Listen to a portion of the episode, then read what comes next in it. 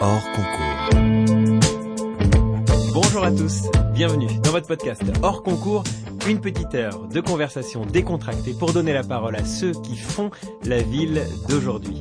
Ce programme vous est présenté par Equiton, matériaux de façade développés avec et pour les architectes en partenariat avec le magazine web thema.archi. Je suis David Habitant et je vous présente notre invité. Bonjour Corinne Vezzoni. Bonjour David. Architecte, vous avez fondé votre agence il y a plus de 20 ans à Marseille, vous avez étudié, vous avez exercé aussi longtemps depuis un appartement de la cité radieuse de Le Corbusier. Marseille, vous avez construit notamment les réserves du Mucem. Marseille, que vous connaissez bien donc, même si vous avez grandi un petit peu plus au sud, à Casablanca. Alors, je ne cite pas ces précisions géographiques au hasard parmi d'autres éléments de biographie, c'est qu'il semble participer pleinement à vos projets, ces lieux, ces climats méditerranéens que vous avez parcourus en matière d'influence autant que d'usage, en croire cet intérêt pour les toitures terrasses par exemple, ou encore cet usage parcimonieux de la lumière, apte à sculpter les formes de vos bâtiments. Des formes à chaque fois différentes, la fameuse attention au contexte dont se revendiquent nombre d'architectes, qui semble, chez vous particulièrement, s'affranchir réellement d'une quelconque patte, d'un style, qui semble chez vous inclure en revanche l'attention inquiète au lieu sur lequel s'installe le projet, jusqu'à la quantité de sol naturel que permet de sauvegarder une bonne implantation sur un site. Nous allons discuter de tout cela durant l'heure qui nous attend, de ces villes, de ces formes et de ces sols, et pour commencer par ce dernier point, j'aimerais d'abord évoquer ce rêve que vous avez exprimé dans une tribune l'année dernière, ce rêve d'une France inconstructible. Non pour euh, congédier l'ensemble de vos confrères et consoeurs, mais pour rappeler la préciosité des nouveaux espaces où l'on implante chaque jour de nouveaux bâtiments. Mais vous êtes architecte et pas aménageuse, Corinne Vezzoni. Vous êtes maître d'œuvre et pas maître d'ouvrage. Aussi, je me suis demandé ce que valaient quelques centaines de mètres carrés de surface construites économisées, conséquentes mais pas suffisante face à des politiques territoriales menant à l'étalement urbain, hélas toujours d'actualité. D'où cette question, est-ce que vous êtes à la bonne place pour mener ce combat, Corinne Vezzoni? Bon, pour, resituer déjà cette, ce propos, euh, il s'agissait d'un propos un peu qui, qui, poussait un peu loin le bouchon pour faire réagir, et ça se situait dans le, moment de la campagne des présidentielles où France Info euh, avait lancé une série d'interviews euh, extrêmement courts où ça s'appelait Moi président. Et c'était moi président, qu'est-ce que je ferais? Il fallait trouver, euh, proposer quelque chose d'extrêmement court et, une seule idée. Et j'ai proposé de dire moi président, je rendrai la France inconstructible. Alors c'est évidemment il faut l'expliquer. Inconstructible, ça veut dire que je pense que le regard sur le territoire devrait être différent. Il y a des pays en Europe euh, ou des régions, euh, en Suisse, dans certaines régions d'Allemagne, enfin dans différents pays plutôt d'Europe de l'Est aussi, où euh, par définition le pays ou le territoire est inconstructible au départ et on rend constructible certaines zones. C'est-à-dire que euh, pour construire, il va falloir étayer, argumenter pour construire un tel lieu. A priori, c'est inconstructible. En France, c'est absolument l'inverse. Tout le territoire est constructible et on a rendu au fil des siècles des zones inconstructibles, des zones classées, des forêts, des zones patrimoniales, des parcs régionaux, nationaux, etc. Et euh, c'est donc absolument une démarche inverse intellectuellement. On rend inconstructible des zones, mais a priori, on peut construire partout. Et je me dis que si intellectuellement on, on, on raisonnait différemment, euh, certainement on serait plus attention, euh, attentif et précautionneux lorsqu'on demande à construire sur un lieu. Si par essence il est inconstructible, il va falloir l'argumenter et ça donne, ça demande une énergie, un effort particulier. Et, et obligatoirement, lorsqu'on aurait à construire, on irait assez naturellement vers des lieux déjà classé constructible et ça éviterait de s'étendre et de s'épancher sur le territoire. Et je pense que ça a été le premier problème de la France. Et, et nous, les architectes, par rapport à votre question, euh, même à petite échelle, la démarche peut s'effectuer. Et, et je, j'en veux pour preuve qu'il y a énormément d'opérations dans les, pour lesquelles j'ai construit, j'ai travaillé, où on me donnait un terrain et où je proposais, je pense à un lycée en particulier dans un quartier, un secteur qui s'appelle Saint-Mitre, ou les archives départementales qui sont à Marseille, euh, où j'ai proposé de construire que sur la moitié du terrain. Les archives, on me demande, on me proposait deux terrains, j'installe les deux programmes l'un sur l'autre au lieu de un à côté de l'autre, et l'autre je le réserve pour un jardin pour le quartier, un square ouvert au quartier, qui n'était pas dans la qui était hors concours pour revenir à votre propos. Et, euh, et, et, de la même manière, pour ce lycée, je me suis dit, mais pourquoi on superposerait pas tous les usages et on, on libère la moitié du terrain qui reste constructible pour l'avenir de la ville, qui est en plein cœur de ville et qui fait qu'on a des territoires qui, des poches qui sont encore constructibles, mais pour l'instant qui sont poreuses et ouvertes à la nature. Mais c'est ça, qui est fabuleux. En effet, vous citiez quelques-uns de vos projets dans lesquels vous avez mis en place euh, cette idée-là de ne construire que sur une partie du terrain qui vous était réservé. C'est ça qui est fabuleux et c'est ça qui est d'une certaine manière, selon que l'on regarde le verre, là encore, toujours euh, à moitié euh, vide ou à moitié plein, c'est ça qui peut être aussi désespérant, c'est de se dire que quand on se rend compte du travail que ça demande, des efforts que ça demande, de la réflexion euh, et de tout ce qu'elle amène cette réflexion. C'est un combat permanent l'architecture. Alors réussir à construire sur la moitié d'un terrain, ça doit être quelque chose. Vous allez pouvoir nous raconter un petit peu ce qu'il en est. Mais quand on imagine ce que ça implique comme effort à l'échelle d'un projet, votre tribune, elle parlait de la France entière qui, elle, pour le coup, s'étale euh, dans des euh, quantités euh, immensurables. Bien entendu, mais c'était pour dire aussi, il y a une chose qui m'intéresse beaucoup, c'est comment justement freiner ce phénomène qui, en, très peu de temps, alors on le dit, euh, ça fait des quelques années qu'on dit qu'on consomme tous les dix ans un territoire, un département français de terres agricoles. Euh, c'est aussi qu'on a pris conscience de cela et que peut-être on peut déjà réagir et faire machine arrière. Alors il y a un sujet, moi par exemple, qui m'intéresse et qui qui est une partie importante euh, en surface de notre territoire, de la France, ce sont toutes ces zones commerciales qui euh, sont qui ont qui ont vraiment qui se sont épanchés en périphérie des villes, qui se sont évidemment rapprochés des lotissements, qui sont souvent extrêmement pas souvent tout le temps extrêmement bien placés puisqu'elles se trouvent aux sorties des villes. Euh, euh, correctement placées pour être accessibles depuis les autoroutes ou les bretelles, etc., et qui très très souvent, dans la France entière, je l'ai un peu étudié, se trouvent très aux portes de la nature même Vélizy, même les plus les plus immenses, se trouvent ici. On a dans notre région une, zone qui s'appelle plan de campagne et qui est au port de la nature. Vous dépassez la limite de plan de campagne, c'est la nature sauvage encore qui est présente. Donc elles sont extrêmement bien placées. Elles consomment des, des, surfaces colossales en, au sol, avec euh, évidemment ces marées de voitures qui sont à plat parce que c'est plus facile et plus économique donc en plus installées dans des zones qui étaient anciennement souvent des zones agricoles euh, parce que plates et euh, elles sont déjà viabilisées et ces zones sont en train vont prochainement, à mon avis, devenir nos nouvelles friches de demain. Les, autant le XXe siècle nous a légué les friches industrielles, le XXIe nous léguera les, friches commerciales. Et ça, on le voit déjà euh, poindre, puisque Auchan, par exemple, qui est en train de se poser la question, le groupe Auchan qui possède des quantités d'autres enseignes que Auchan, euh, se pose la question comment réaménager ces zones qui progressivement vont se transformer parce que le commerce change, le e-commerce est développé, on les voit déjà revenir dans les villes avec ces micro euh, markets, euh, voilà, euh, et, et que que vont devenir ces grandes surfaces désaffectées, abandonnées, qui sont pas de très bonne qualité, mais ce sont des territoires d'enjeux colossaux pour la France. On parle, Corinne Vezzoni, de ce sol si précieux, mais au fait, pourquoi est-ce que c'est si important de ne pas construire partout, de laisser des zones non construites? Alors, il y, a plusieurs raisons. Il y a la raison bah, au niveau déjà du, du, gaz carbonique, de, la manière dont on va vivre tous ensemble dans des zones qui puissent être saines euh, et confortables je pense qu'il y a une vraie nécessité, on le voit euh, avec cette crise du Covid, combien euh, il y a eu ce désir de campagne de la part des citadins, euh, avec cette explosion des demandes de maisons individuelles. Donc ça veut bien dire quelque chose, les gens fuient les villes. Alors c'est, je pense d'ailleurs, une vraie opportunité qu'elles doivent saisir pour les villes moyennes.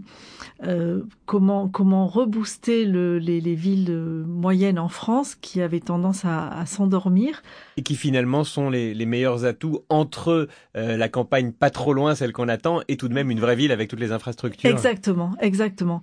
Et c'est aussi ça, ce que demandent les, je pense, ce, ce qu'on attend tous, c'est quand même une relative proximité des usages et, et, et, et mixité des usages.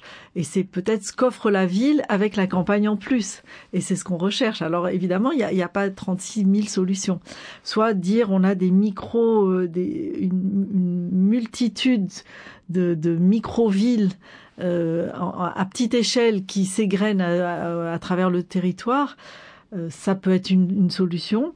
Euh, les villes à la Ward où on a des villes, des petites satellites et à chaque fois on reconstruit une mini-ville.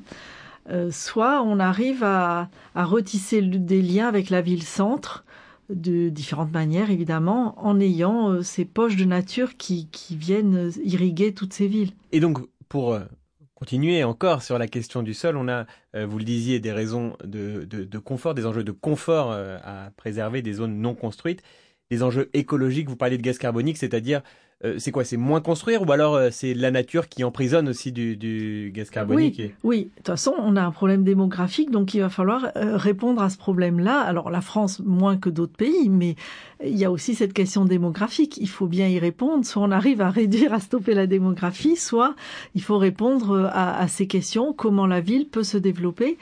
Euh, Comment on peut alimenter la ville aussi? Comment peut-elle être autonome, relativement autonome en énergie et, en alimentation de diverses. Euh, toutes ces questions-là font que la nature et l'agriculture euh, se reposent.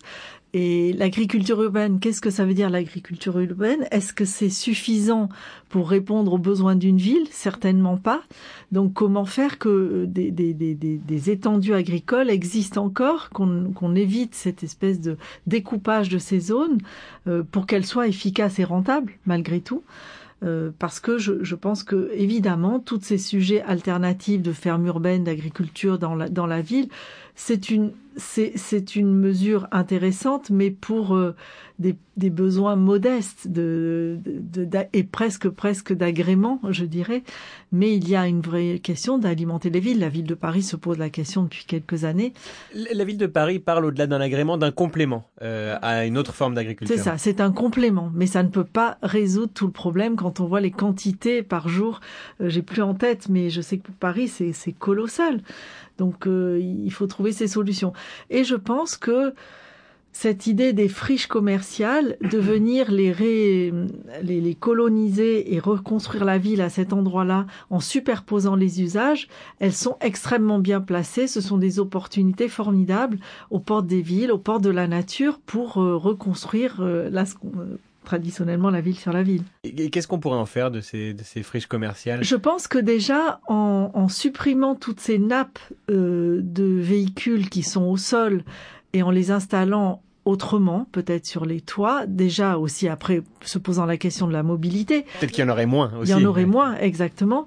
Euh, mais en décapant ces zones-là, en retrouvant de l'espace pour eux et en retrouvant de la nature déjà dans ces poches colossales de parking, font que Évidemment, il faut retravailler structurellement parce que souvent elles sont pas de très très bonne qualité, mais en superposant, en conservant des, des parties commerciales, mais en superposant de, du, du tertiaire et au-dessus du logement, ça permet au logement d'avoir ses vues vers la nature toute proche, euh, d'accéder à la nature toute proche et à faire que bah, c'est la ville de toute façon qui vit euh, nuit et jour avec des, du bureau, de l'habitation, etc. Cette mixité qui fait que c'est tout, le temps en ébullition et en, en mouvement et c'est ce qui, je pense, attire, euh, enfin, qui est l'intérêt de la ville, c'est le mouvement perpétuel. Je vous ai entendu souvent parler de ces exemples-là, de cette idée de euh, reconstruire par-dessus ces zones commerciales. Euh, on parlait à l'instant de zones commerciales qui pourraient devenir des friches, mais, mais sans même aller jusqu'à l'idée d'une euh, éventuelle et future friche. Aujourd'hui, reconstruire, en plus densifier ces zones commerciales-là.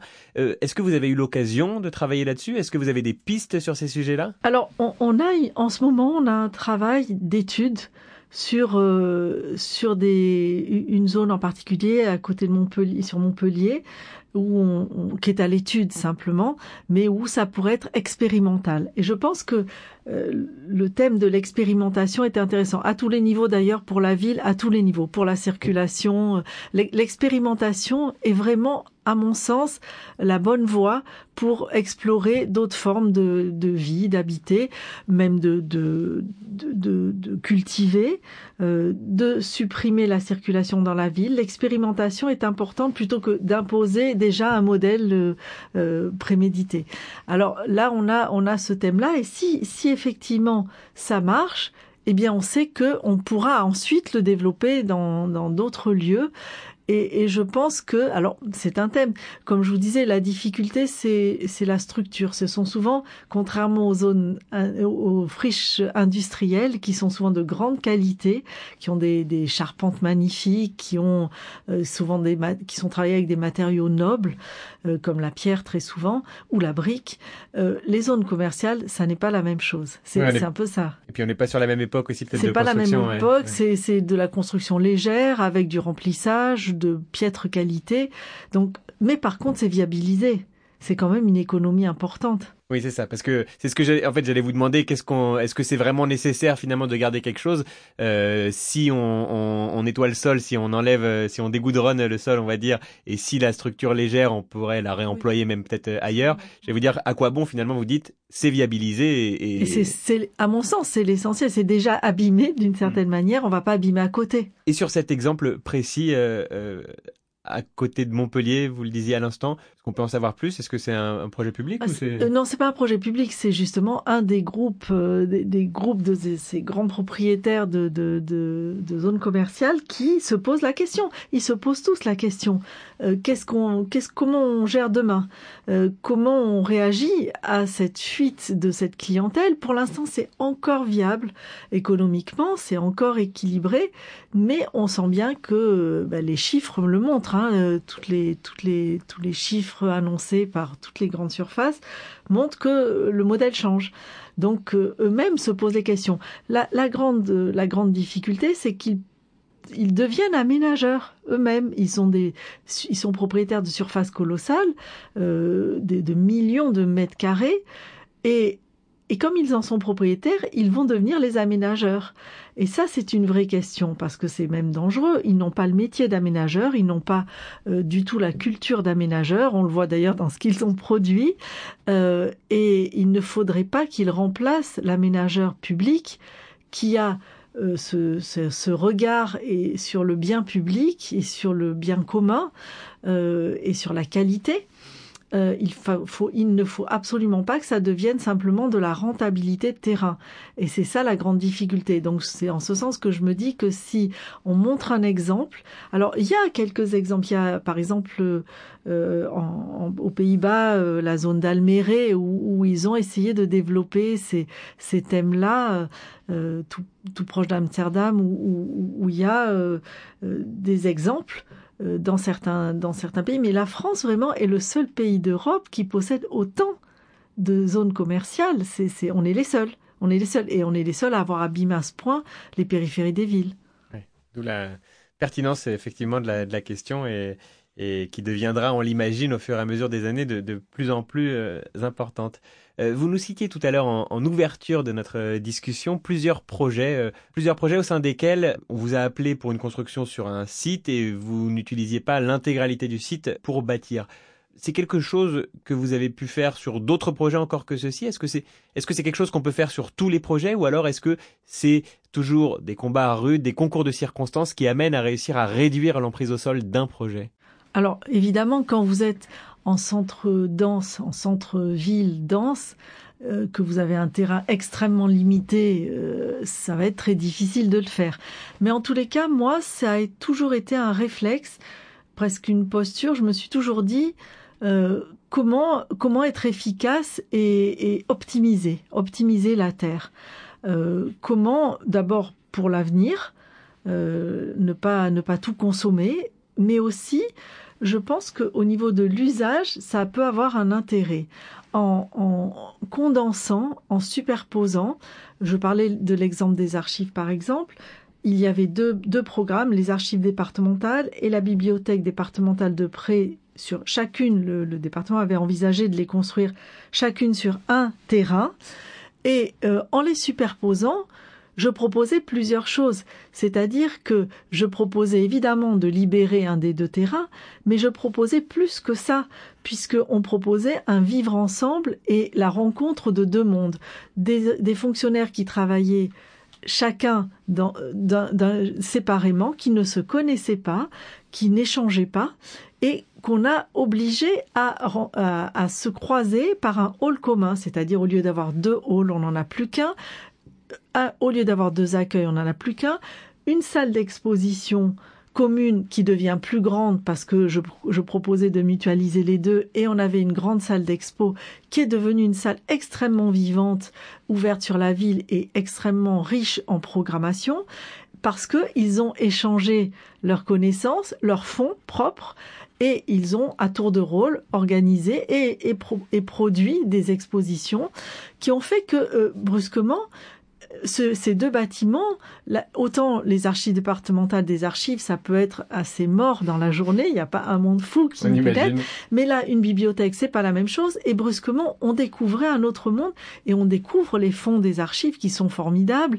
euh, avec des fonds photographiques, des fonds de maquettes, des fonds d'ouvrages, de, et, et, qui étaient exposés brusquement au grand jour. Donc ça, ça a créé aussi, c'est aussi l'intérêt de comment inciter à se croiser. Euh, comment Vous, l'avez dit en, préambule, j'ai travaillé de longues années euh, dans la cité radieuse euh, du Corbusier. Eh bien, c'est un peu la même chose. Le Corbusier, qu'est-ce qu'il propose? D'avoir un hall qui est qui n'est pas très grand pour 250 logements. On a un seul hall où tout le monde attend l'ascenseur au même endroit et se croise au même endroit. Du coup, tout le monde se connaît. On aurait eu pour ces 250 logements, à l'heure actuelle, on a X halls indépendants, séparés les uns des autres.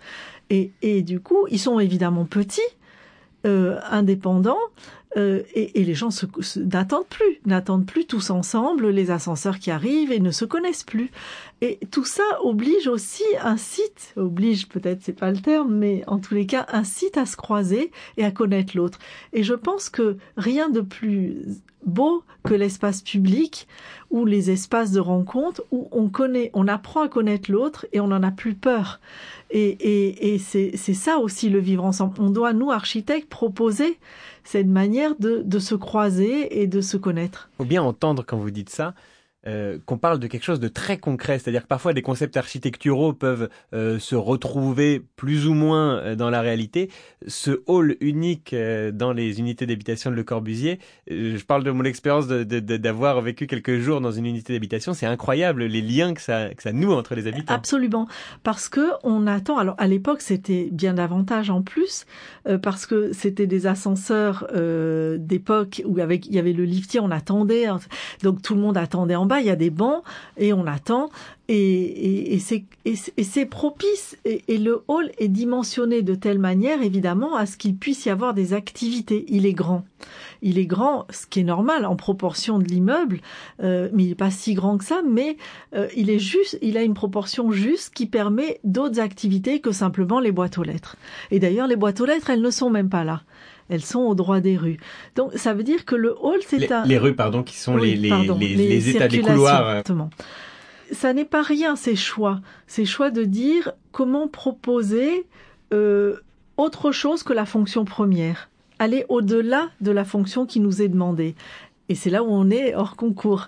Et, et, et, c'est vrai, mais je, je, crois profondément à ça. Euh, les, je vous parlais de ce lycée. Euh, J'ai proposé que les toits euh, soit euh, les cours de récréation, que les toits soient les lieux de jardin, que les toits. De cette façon-là, les cours de récréation ne prennent pas de la surface au sol à plat, donc on n'a pas à minéraliser du sol naturel puisqu'elles sont sur les toits. Et, et, tout ce qui est au sol naturel est végétalisé. Et on superpose les parkings, les, les, les, les parkings des, des, enseignants sont au même sur un plateau de, du lycée qui est un plateau. À côté, ce sont des, des salles d'enseignement. Et, et, finalement, en, en, faisant une espèce de millefeuille, ça a fait qu'on a libéré énormément d'espace au sol et ça a fait que différentes activités se croisent. Et on le voit, euh, le proviseur du lycée nous dit, le, les, les habitants du quartier rentrent sur ces, dans ces jardins. Enfin, il y a, y a une espèce de porosité. Et c'est cette porosité qui est importante dans la ville. Vous le disiez à l'instant, ça, ça vous est peut-être venu d'une certaine manière. En tout cas, vous avez peut-être été influencé par toutes ces années euh, à travailler depuis euh, la Cité radieuse, donc où vous aviez euh, votre agence pendant un temps.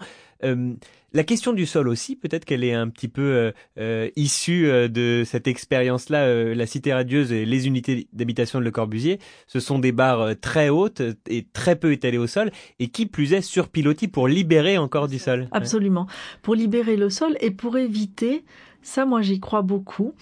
Euh, j'ai travaillé sur ce sujet, alors totalement différemment, sur un projet qui s'appelle The Camp, qui est euh, à côté d'Aix-en-Provence, où euh, le, le, fait de ne pas avoir, par exemple, vous parlez des pilotis, de ne pas avoir ni de façade avant ni de façade arrière, puisque c'est sur pilotis, euh, on, circule sous le bâtiment et il n'y a plus de hiérarchie entre, on pourrait pas dire au Corbusier, ça c'est la façade d'entrée, ça c'est la façade, façade avant, façade arrière. Non, il n'y a plus de hiérarchie entre, entre les espaces.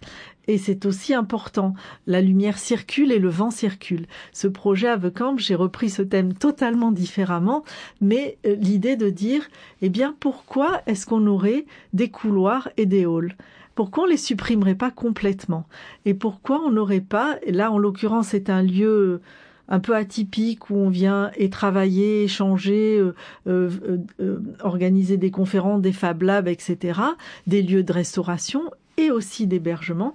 Et j'ai proposé, on est dans le sud de la France. C'est une espèce de grand campus, hein, c'est ça, c'est en pleine nature. C'est un campus, c'est un campus euh, nouvelle génération où euh, le, le, la commande était de dire euh, on voudrait que les gens se croisent, se rencontrent, travaillent ensemble, mais pas dans des lieux convenus où on a une salle d'enseignement avec bah, un pupitre et des, et des salles et, et, des chaises et des tables, mais au contraire qu'on soit dans se mettre dans des situations euh, où il n'y ait pas justement de hiérarchie. Et comment éviter la hiérarchie? Et, et, et j'ai proposé d'installer des volumes circulaires sur un espace totalement naturel, on est en pleine campagne, et ces volumes permettaient de ne pas avoir ni de façade d'entrée ni de sortie, puisque c'est un cercle, on n'a plus de, de devant ni de, de ni d'arrière, et on circule, ces cercles sont posés dans la nature, et on circule entre ces cercles, ces grands cylindres, euh, certains sont vitrés, certains sont opaques, euh, pour des d'usage de, de, soit d'intimité, soit au contraire d'espace de, ouvert. Et on circule entre ces cylindres, la nature passe, le vent passe, la lumière passe, et il y a simplement un toit géant, comme un parasol gigantesque qui fait à peu près 8000 mètres carrés, et euh, l'air circule dessous, et on est dans la nature. On vit totalement dans la nature. On est protégé de la pluie, on est protégé du soleil par ce grand parasol. Il est percé à trois endroits pour laisser passer euh, la lumière du soleil. au, droit de ces trois percements, euh, ce toit est percé en trois points. Ce sont des percements circulaires. La lumière passe, l'eau passe, arrose des jardins qui se trouvent dessous. Euh, l'eau est récupérée. Et, et tout cela permet de, de circuler librement. Alors, ce sont pas les pilotis du Corbusier, mais c'est aussi une façon de circuler, de faire qu'il n'y ait plus, euh, il y ait une liberté totale. Et de ce fait, on a l'impression qu'on vit dans la nature si la discussion nous a mené ici, c'est parce que euh, on a parlé euh, au fil de, de, de nos échanges euh, d'une influence euh, concrète ou un peu plus générique, un peu plus abstraite peut-être, de votre agence euh, au sein de la Cité radieuse euh, de Le Corbusier. Est-ce que on est selon vous sur une influence réelle, matérielle? C'est vraiment le fait d'avoir travaillé là-bas pendant une quinzaine, vingtaine d'années qui vous a vraiment mis en tête tous ces, tous ces éléments-là, pardon? Ou alors on parle là d'influence et, et, et c'est un, petit clin d'œil, mais au fond ce sont des, des, des, choses auxquelles vous croyez indépendamment de, de votre expérience propre d'usagère? Oui, euh, oui, j'y crois vraiment parce que alors je je peux pas dire que je sois une corbuséenne. Euh, bien sûr qu'on est sous influence, mais je pense que l'influence, ben, elles sont, les influences sont multiples, dues au voyage, au, à notre histoire personnelle. Je me sens plus méditerranéenne. Euh, c'est plus qui m'a construit.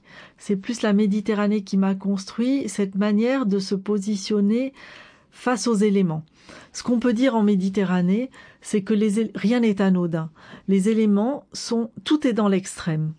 On n'est pas dans la demi-mesure. La, pente, le vent. La pente, le vent, l'ensoleillement extrême, euh, les pluies extrêmes, lorsqu'il pleut, on le voit bien, euh, ce qui s'est passé dans la vallée de la Roya ou dans le, ou plus euh, plus à, l'ouest du département, et, et ça, ça génère des attitudes particulières. On est jamais rarement à plat, la roche extrêmement présente, une roche calcaire très dure, où on le voit bien, la végétation pousse avec difficulté, euh, elle lutte contre les éléments. C'est pas pour rien que le végétal est toujours plutôt resserré, rabougri, euh, il se replie sur lui-même. Euh, et d'ailleurs, c'est moi ça m'a toujours intéressé ce, végétal qui est qui concentre les essences. Euh, et, qui sont souvent des plantes odorantes, le romarin, le thym, euh, la lavande, tous ces, tous ces, ces végétaux euh, essaient de concentrer euh, pour se protéger du manque d'eau l'été et puis euh, du, de l'ensoleillement et du vent fort, eh bien, ils concentrent leurs essences. Et c'est pour ça d'ailleurs que dans les pays du Nord, c'est l'inverse. Les végétaux ne sont pas odorants, euh, sont très colorés. Là, ici, ils sont toujours plutôt dans les argentés, dans les gris. Et, en Hollande, ce sont des tulipes qui sont pas odorantes, mais tout en couleur. Et, c'est ce, cette idée de concentration, de protection qui m'a toujours intéressé. Comment euh, le, le, le, traiter, comment, euh, comment se protéger de tous ces éléments-là, et plutôt travailler sur l'intériorité, sur euh, se protéger de l'extérieur et bien s'exposer pour, pour offrir une vie à l'intérieur et une luxuriance à l'intérieur. Dans le cadre de ce podcast euh, hors concours, j'ai eu l'occasion d'interroger précédemment euh, deux autres agences d'influence méditerranéenne, l'agence Buzo Spinelli qui est euh, donc basée en Corse et l'agence Cab originaire de Nice. Et en fait, avec les uns et avec les autres, on a été amené très vite à parler du territoire, de combien ils les ont construits. Du coup, en vous recevant, je voulais justement un petit peu éviter ça. Je me suis dit, bon, on va essayer de faire une interview pour en sortir. Et finalement, on y revient. non, en fait, euh, on y revient bien sûr parce que on, on est, c'est difficile de faire sans. C'est difficile de faire sans. Il faut savoir s'adapter parce que on n'a pas le choix. On peut pas s'imposer à, ces territoires. Alors, j'ai été élevée au Maroc. Je pense que ça m'a beaucoup influencé aussi.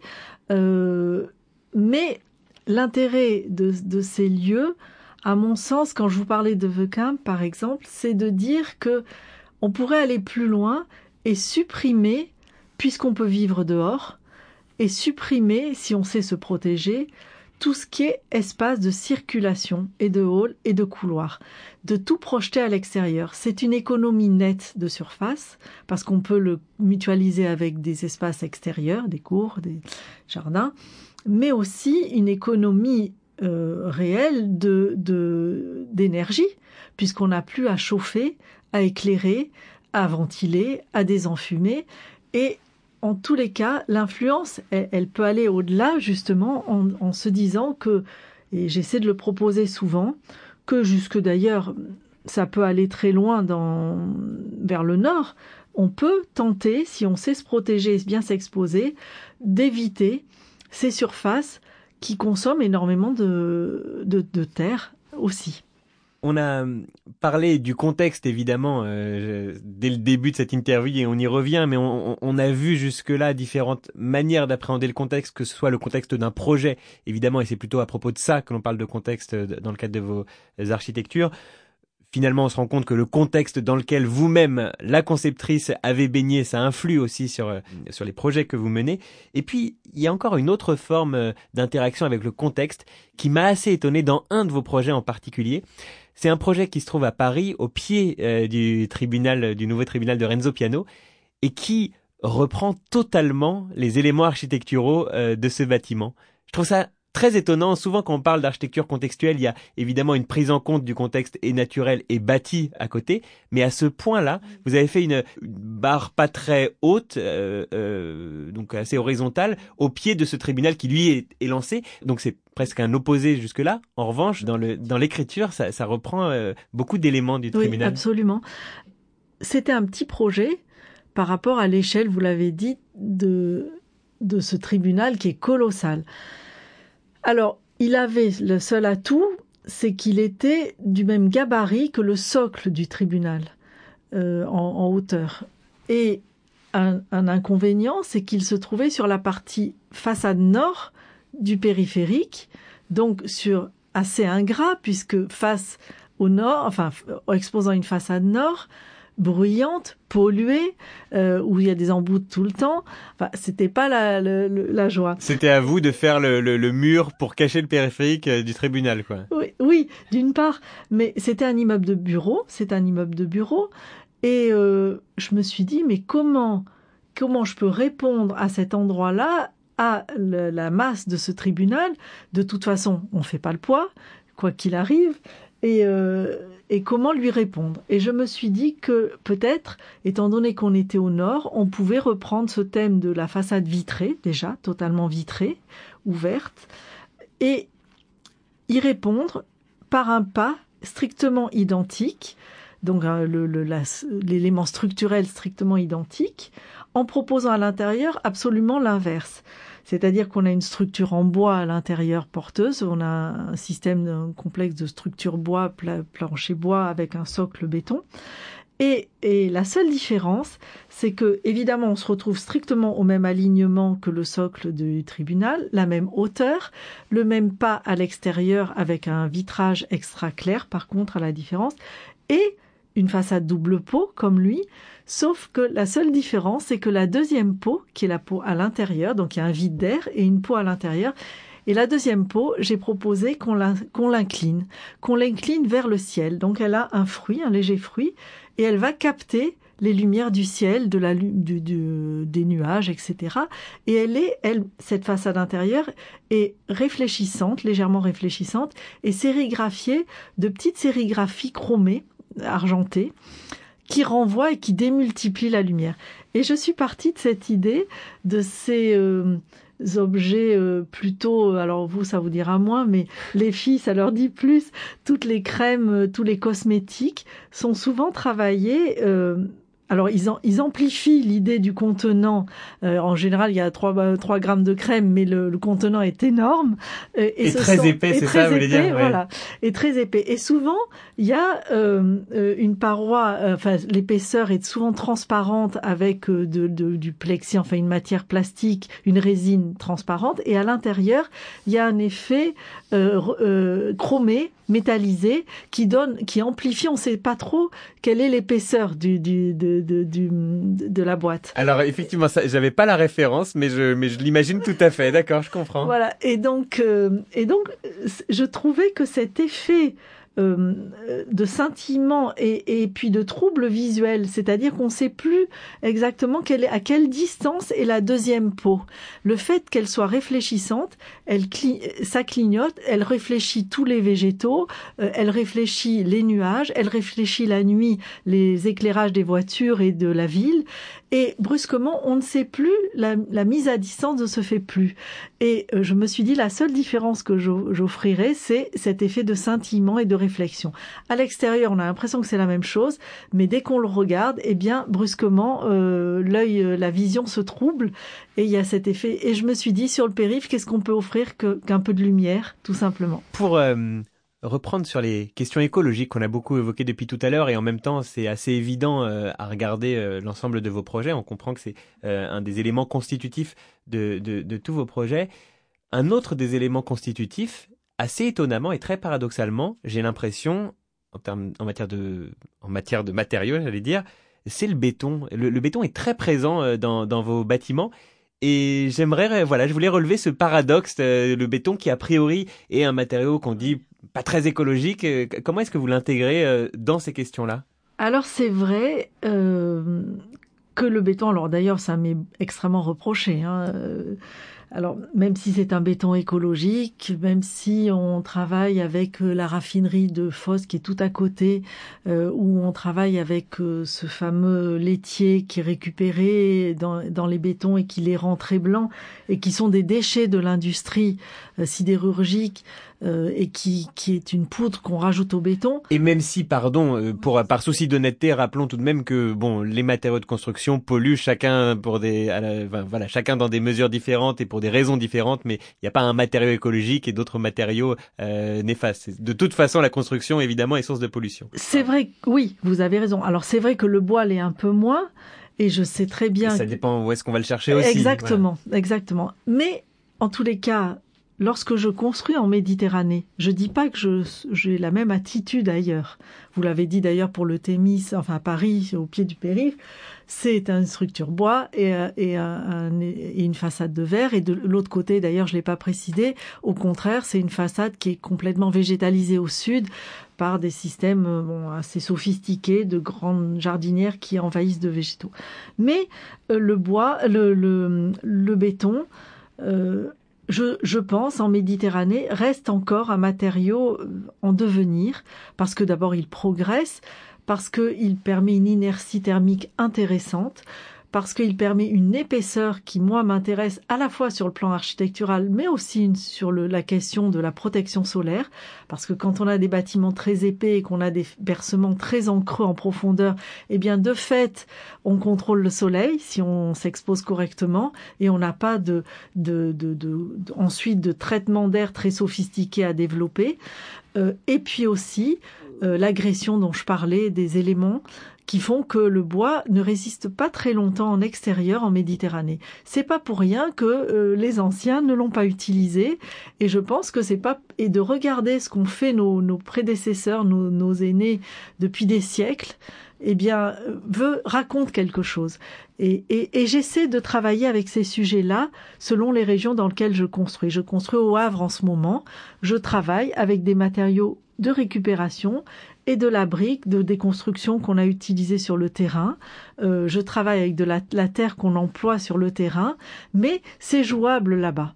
Et alors, ce béton, vous l'utilisez aujourd'hui de la même manière qu'il y a 20 ans pour vos premiers projets ou alors est-ce qu'on s'est rendu compte euh, en 20 ans aussi de, de, la, l'empreinte écologique notamment qu'il peut avoir et est-ce que du coup on l'utilise différemment? Bien sûr qu'on l'utilise différemment et bien sûr que peut-être j'ai tendance à, à me tourner vers d'autres matériaux, chose que je ne faisais pas. Si c'était à refaire certains bâtiments, peut-être euh, auriez-vous pu ouvrir la palette un petit peu. Oui, je pense que j'aurais ouvert la palette.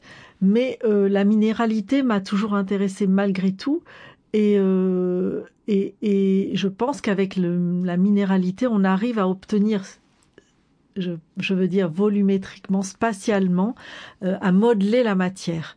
Et c'est aussi ce que ce qui est intéressant dans le béton, c'est qu'on arrive à le modeler, à en faire. Euh, euh, c'est vraiment, on, peut on peut aller très loin et, et puis aussi franchir des grandes surfaces, des grandes distances. Alors c'est vrai que la terre m'intéresse. Parfois, le béton, je l'ai souvent utilisé. J'ai réalisé une opération euh, dans le Var euh, d'un volume qui est d'une université qui est encastré dans, la terre euh, pour bénéficier de l'inertie thermique. Et en l'encastrant dans la terre, toutes les roches qu'on a extraites pour encastrer l'université, on les a utilisées pour construire le bâtiment. Construire avec ce qu'on a sur place, c'est une chose qui m'a toujours intéressée. J'ai construit une maison en Corse, on n'avait pas de quoi accéder, on pouvait pas installer un chantier. On a travaillé avec des maçons qui ont, on a cassé la, pierre sur laquelle on s'installait, on a construit tout en pierre. Euh, on n'a rien sorti, rien amené, et on a fait avec ce qu'on avait. Donc ça, bien sûr que il faut savoir faire avec ce que le lieu nous propose. C'est surtout ça. C'est J'allais dire c'est facile, non, c'est pas du tout facile. En tout cas, c'est faisable euh, dans un projet d'une maison en Corse, comme vous le disiez à l'instant. On imagine l'échelle du projet assez restreinte pour des projets d'équipement, pour des projets à plus grande échelle, c'est quand même compliqué, je crois, savoir de, récupérer euh, du matériau sur le site sur lequel on construit, ne serait-ce que pour des questions d'emplacement. Bien sûr, c'est compliqué. Il faut, on peut pas le faire, j'imagine, euh, bon, pour des grandes surfaces, mais, mais la récupération de matériaux au Havre, je parlais du Havre, c'est une grande opération. Euh, c'est, un test qu'on, est, qu'on est en train de, de traiter. Euh, on peut pas le faire sur toute l'opération. On le fait sur certains murs, sur les aménagements extérieurs, la, récupération, parce que à un moment donné aussi, il faut, il faut avoir la main d'œuvre. Le problème, c'est ça, c'est le coût de la main d'œuvre aussi. On n'est pas comme en, Chine, Wang Shu, qui fait des choses formidables en récupérant toutes les, les tuiles, les briques, etc. Et, et, et, et en l'assemblant de manière extrêmement euh, sophistiquée et précieuse, mais ce sont des mains le font. Donc il faut aussi euh, savoir, il y, a, toujours ces, questions économiques qui se posent. Alors sur les sujets de l'écologie, je voudrais quand même dire quelque chose qui m'importe beaucoup. Pour faire partie de nombreux jurys de concours, euh, de nombreux débats sur ces sujets-là, euh, et pour en, aussi également en, en, pâtir parfois, et je pense qu'on est de nombreux architectes dans ce cas, c'est qu'il y a une chose qu'on oublie, il me semble que euh, l'écologie est extrêmement importante, la question environnementale est extrêmement importante, mais elle ne doit pas occulter les autres questions. Il ne faut pas qu'elle devienne l'élément unique et essentiel dans le jugement d'un projet et d'un travail. Et euh, malheureusement, je le vois sur les jurys qui arrivent en ce moment, euh, selon la qualité euh, du jury, eh bien, on s'abrite derrière des cases et des, des, normes où on a, on coche euh, différentes normes. Est-ce que ce projet a répondu bien à toute à cette norme-là, à celle-ci, à celle-là? Ce sont des normes énergétiques, écologiques, de biomasse, de biosourcés, etc. Et puis ensuite, le volet est-ce que ce projet apporte quelque chose à la cité? Est-ce qu'il apporte quelque chose au vivre ensemble? Est-ce qu'il apporte quelque chose à la beauté? Et cette question de la beauté est une question extrêmement difficile à aborder euh, est-ce que, est-ce qu'est-ce que la beauté? Comment est-ce qu'elle existe? Est-ce qu'est-ce que l'émotion que produit un bâtiment? Mais pourtant, c'est bien pour ça aussi que des milliers de personnes vont à Rome ou à Venise. Ou et, et pourquoi on va visiter certains bâtiments et pas d'autres? C'est bien pas, pas pas forcément parce qu'ils ont coché toutes les cases écologiques. C'est aussi pour autre chose. Et je pense qu'il ne faut pas oublier cela. Et j'ai bien peur que ces années qui viennent oublient et effacent cette dimension-là. J'avais pas prévu qu'on parle de ça, mais ce, ce oui, mais projet. Non, non, mais non, non, mais justement, et parce que j'allais vous dire, c'est, euh, j'ai entendu, je crois, et dans ce podcast euh, hors concours, euh, des propos, non pas les mêmes, mais une tonalité assez similaire, je crois, dans la bouche de deux autres architectes. J'aimerais bien savoir si vous vous reconnaissez en elles. Elles ont tous les deux, comme vous, reçu le prix Femme Architecte. C'est Odile Deck et Manuel Gautran. oui, qui sont deux amis.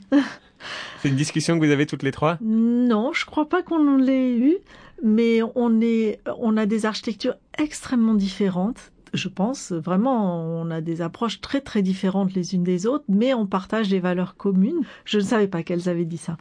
Alors on va arriver bientôt à la fin de notre entretien, mais il y a un dernier sujet que j'aimerais aborder avec vous. On l'a plus ou moins évoqué, on en a parlé, mais on l'a pas pris frontalement ce sujet. C'est la ville dans laquelle on est là aujourd'hui. Je vous interviewe ici depuis euh, l'agence sonore de la rue Sainte, euh, juste à côté du Vieux-Port. Et c'est pas anodin euh, parce que c'est vrai que voilà, quand on évoque votre nom, on pense euh, à l'architecture marseillaise. Très vite, dès qu'on vous suit un petit peu, dès qu'on entend quelques-unes de vos conférences ou qu'on lit quelques-uns de vos articles, on se rend compte que vous avez tendance à préciser assez vite que vous n'êtes pas originaire de Marseille, même si finalement ça commence à faire un bon paquet d'années que vous êtes là. Mais on se rend compte que finalement le ça n'a pas été évident tout de suite. J'ai appris en préparant notre discussion l'histoire de ce concours euh, sur le vieux port. C'est une expérience assez difficile, j'imagine. Est-ce que vous pouvez nous en dire quelques mots? Oui, volontiers.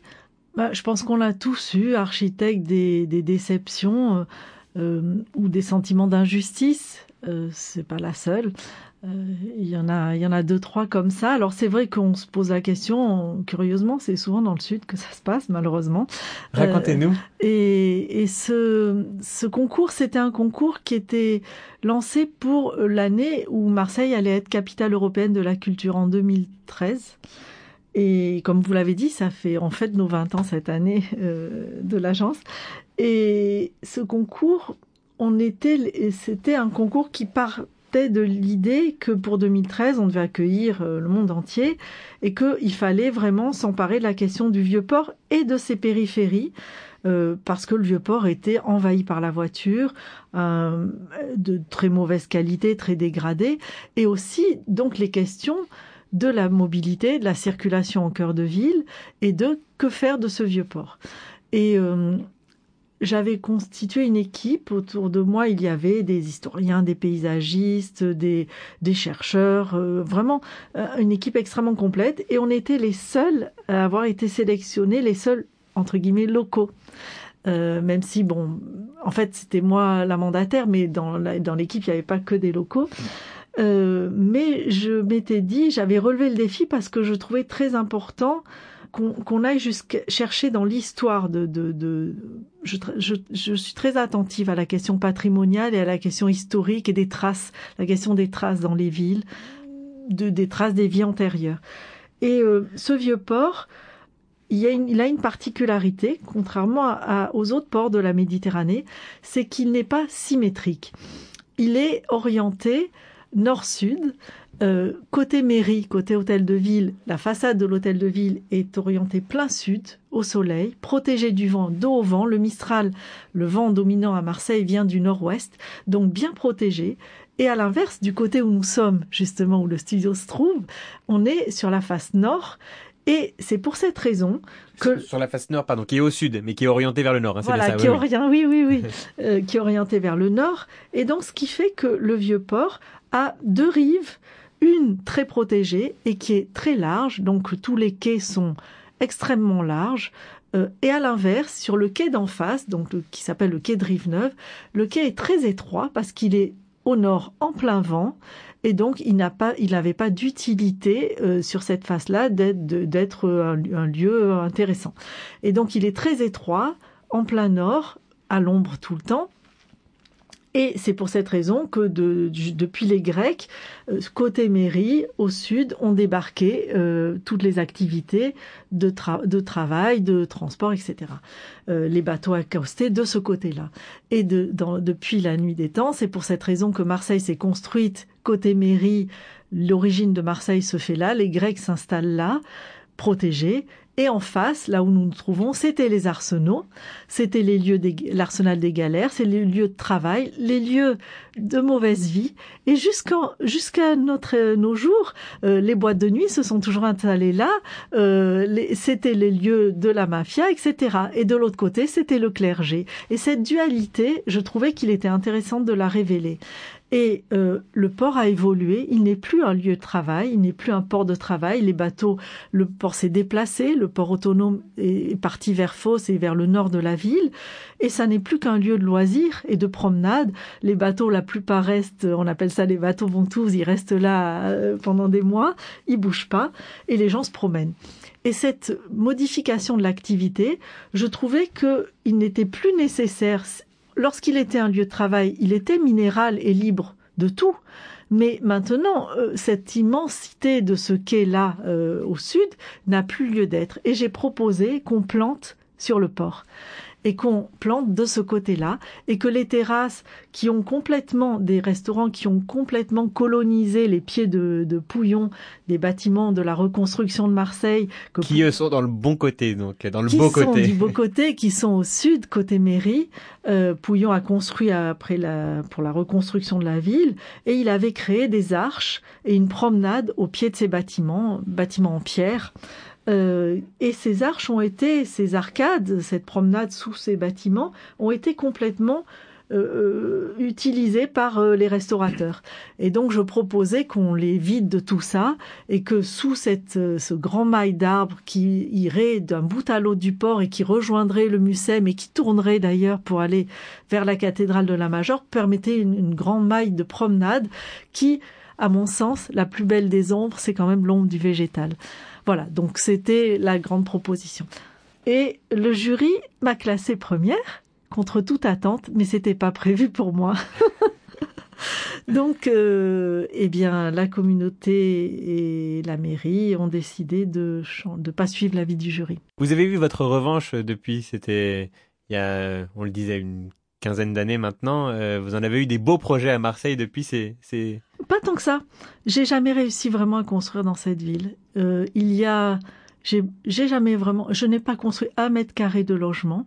J'ai fait juste pour une société, un immeuble de bureau, le groupe Eiffage, parce que je les connais bien, ils m'ont demandé de travailler sur leur bâtiment. C'est la seule réalisation que j'ai faite en privé. Je n'ai jamais réussi à avoir, et on n'a jamais donné mon nom pour construire euh, à aucun promoteur, rien. Et ça, euh, au début, c'était une vraie déception. On sait que souvent ça se passe beaucoup euh, dans le sud d'ailleurs, c'est tenu par euh, trois quatre agences et puis il faut passer par là.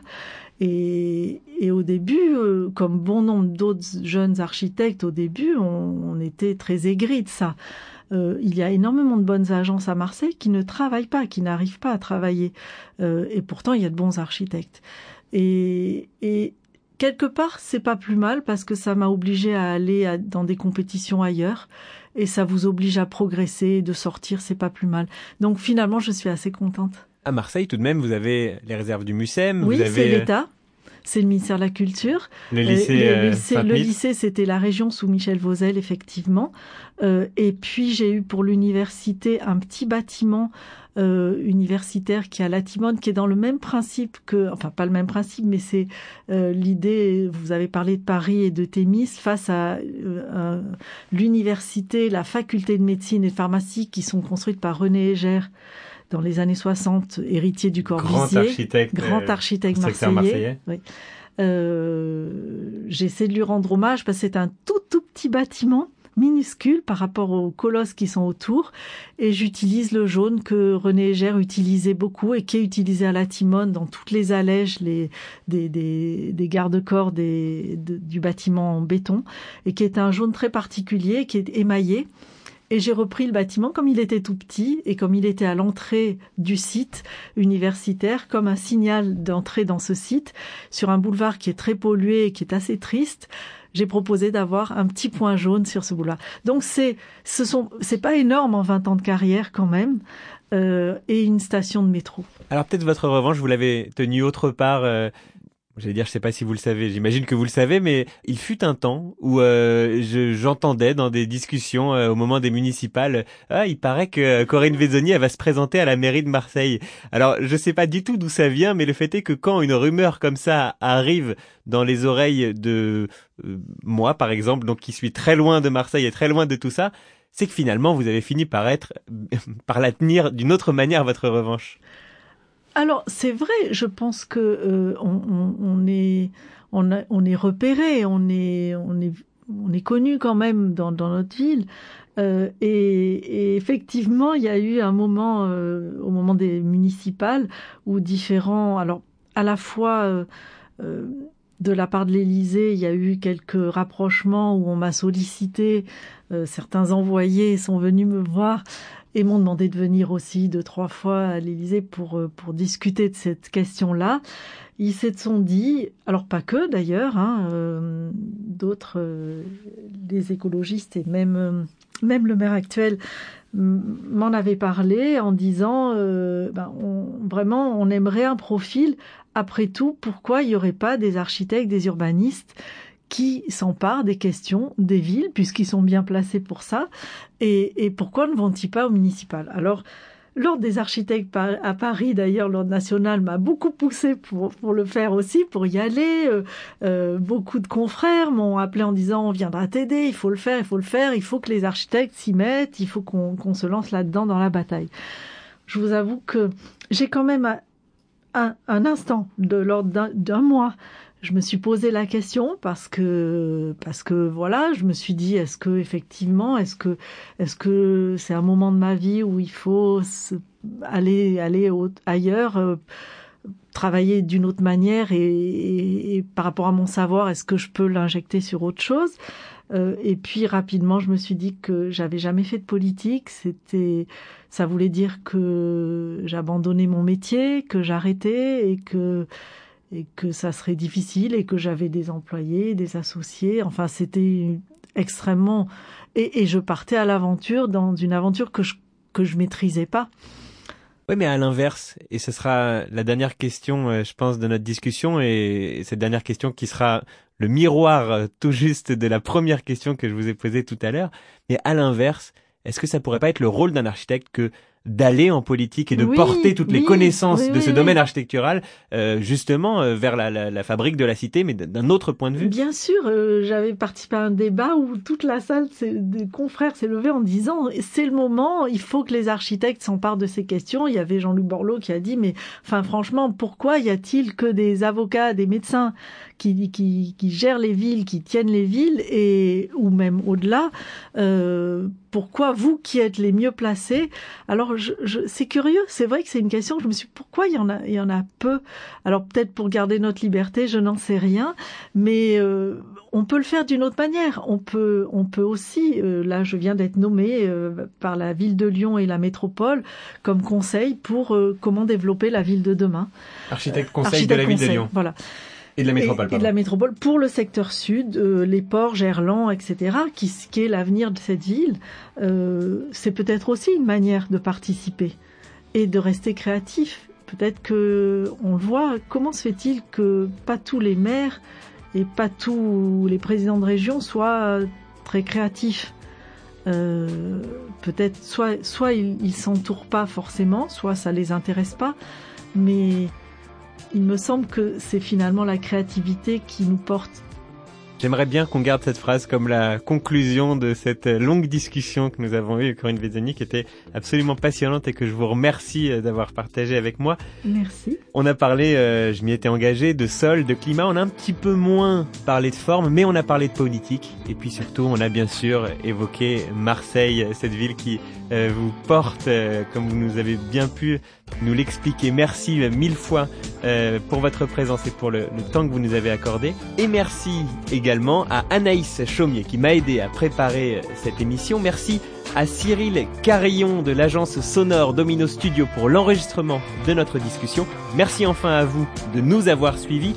Hors concours, les architectes se racontent, un podcast présenté par Equiton, matériaux de façade développé avec et pour les architectes, en partenariat avec le magazine web thema.archi à retrouver sur toutes les plateformes de podcast. Vous tapez hors concours. On se retrouve dans un mois avec un nouvel invité. Salut